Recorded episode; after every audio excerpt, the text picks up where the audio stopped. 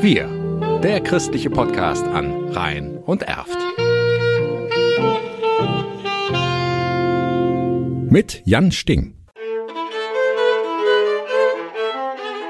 Die Kirchenmusik hat gegen meinen Willen stattgefunden, komplett gegen meinen Willen. Ich war elf Jahre alt, wurde an das Harmonium im Altenheim Marienhof in Mühlheim gesetzt und der damalige Priester dort, Heinrich Schwering, sagte, du spielst doch Klavier, was ich zu dem Zeitpunkt seit drei Jahren erst machte, dann kannst du auch das Harmonium spielen. Nikolaus Wolters aus Hürth ist damals ins kalte Wasser gesprungen. Seiner Freude an der Musik hat das aber nicht geschadet. Der Gründer des Kölner Hochschulchores leitet heute verschiedene Ensembles im Nebenberuf. Hauptberuflich ist er Lektor und versteht was von der Erzählkunst. Und dann hat mein Vater mich irgendwann, der Klavierunterricht lief weiter, hat mein Vater mich irgendwann an der Domsingschule Essen nebenher zu so einer C-Ausbildung, das lief neben der Schule, angemeldet und da war ich relativ jung, einer der jüngsten und ich war furchtbar schlecht.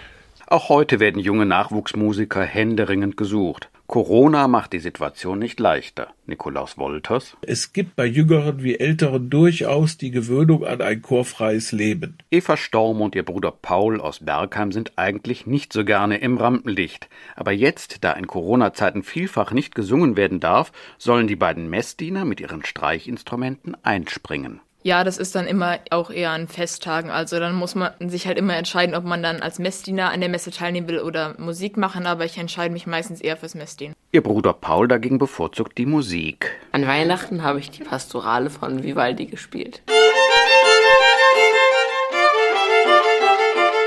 Dann habe ich nach zwei Jahren allerdings eine der besten Prüfungen gemacht. Feiern will Nikolaus Wolters sein 50-jähriges Jubiläum am 5. September unter anderem mit einem Mozart-Oratorium, zusammen mit dem geistlichen Chor und dem Marienchor. Mit einem Gottesdienst, mit einer Messe, wenn möglich zu Christkönig. Das wäre wirklich ein schönes Datum. Da wird der geistliche Chor 40 Jahre alt und ich kann mich da mit meinen 50 nebenamtlichen Dienstjahren möglichst unauffällig dranhängen.